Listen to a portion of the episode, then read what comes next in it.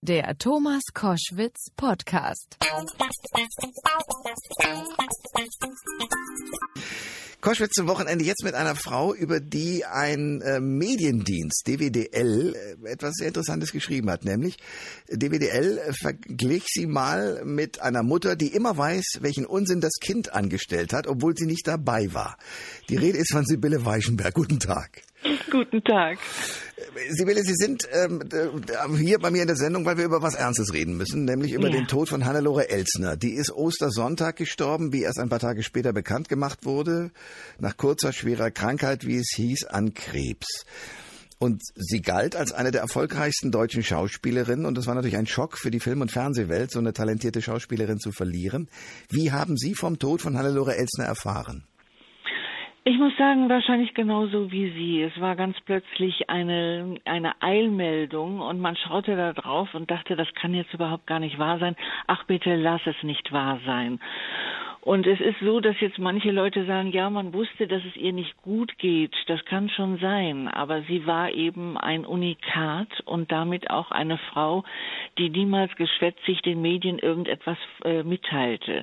Und somit ist dieser Tod schockierend unerwartet gewesen. Sie wollte kein Mitleid. Sie wollte, und das ist auch ihre Art gewesen, nicht dieses, ach Gott, und wie geht's dir denn und was machen wir denn jetzt, sondern sie hat mutig einfach mal weitergedreht steht. Und nur wer sie kannte, hat an ihrem Gesicht in den letzten Wochen sehen können. Und das, muss ich sagen, ist mir aufgefallen, dass sie sehr hager geworden war. Ja dass dieses Gesicht plötzlich so, ich will mal sagen, fast Furchen hatte, die niemals zu sehen war bei dieser unendlich schönen Frau. Und deshalb hätte man sich Sorgen machen können, aber genau das wollte sie nicht. Was für ein Mensch war Hannelore Elsner? Sie war im positiven Sinne unberechenbar. Die hat sich einfach mal in keine Schublade stecken lassen und war unendlich selbstbestimmt, auch im Privatleben. Wenn sie geliebt hat, dann hat sie dennoch ihre eigene Wohnung behalten und sie hat auch die damit verbundene mögliche Einsamkeit umarmt. Die hat sie einfach, die hat sie gewollt. Sie hat sogar gesagt, dass sie einverstanden ist mit einer zeitweiligen Melancholie.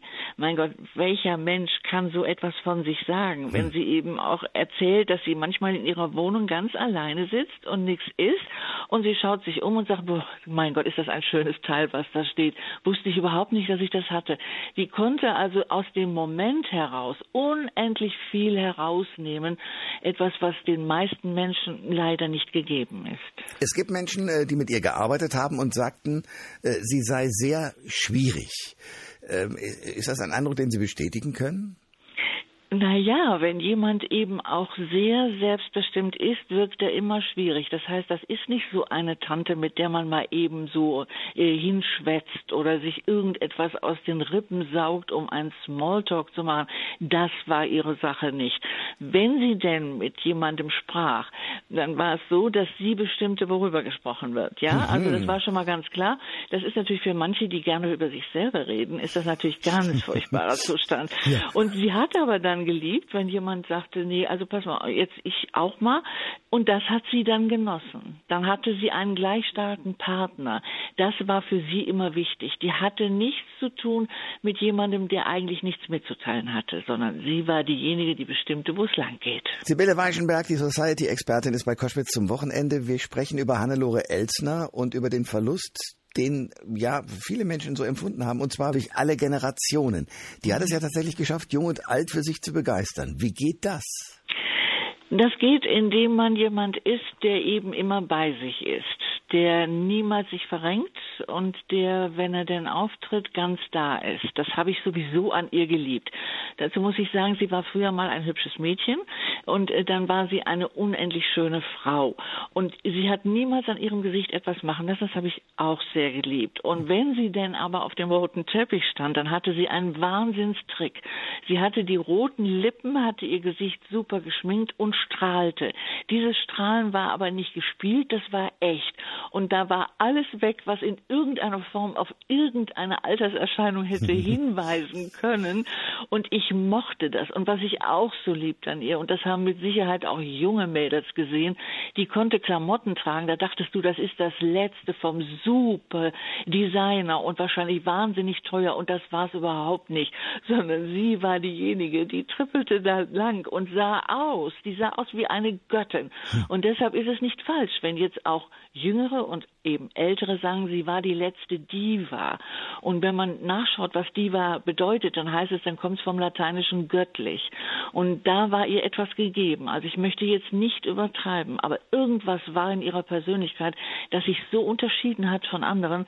Sie konnte einen mitreißen und sie konnte einen auf Distanz halten. Und wer kann das schon, außer jemandem, der genauso begabt ist? Lassen wir uns reden äh, über Ihren Ex-Partner und den Vater Ihres Sohnes, den Regisseur Dieter Wedel. Die Geschichte hat damals in den ganzen bunten Blättern für große Aufregung gesorgt, aber man hat den Eindruck, sie hat es geschafft, das trotzdem relativ von sich wegzuhalten. Ist das ein richtiger Eindruck? Absolut. Und vor allen Dingen, wir dürfen nicht vergessen, der Sohn, der von ihr so über alles geliebte Sohn, der kam viel zu früh auf die Welt und sie war Monate mit dem Kind im Krankenhaus.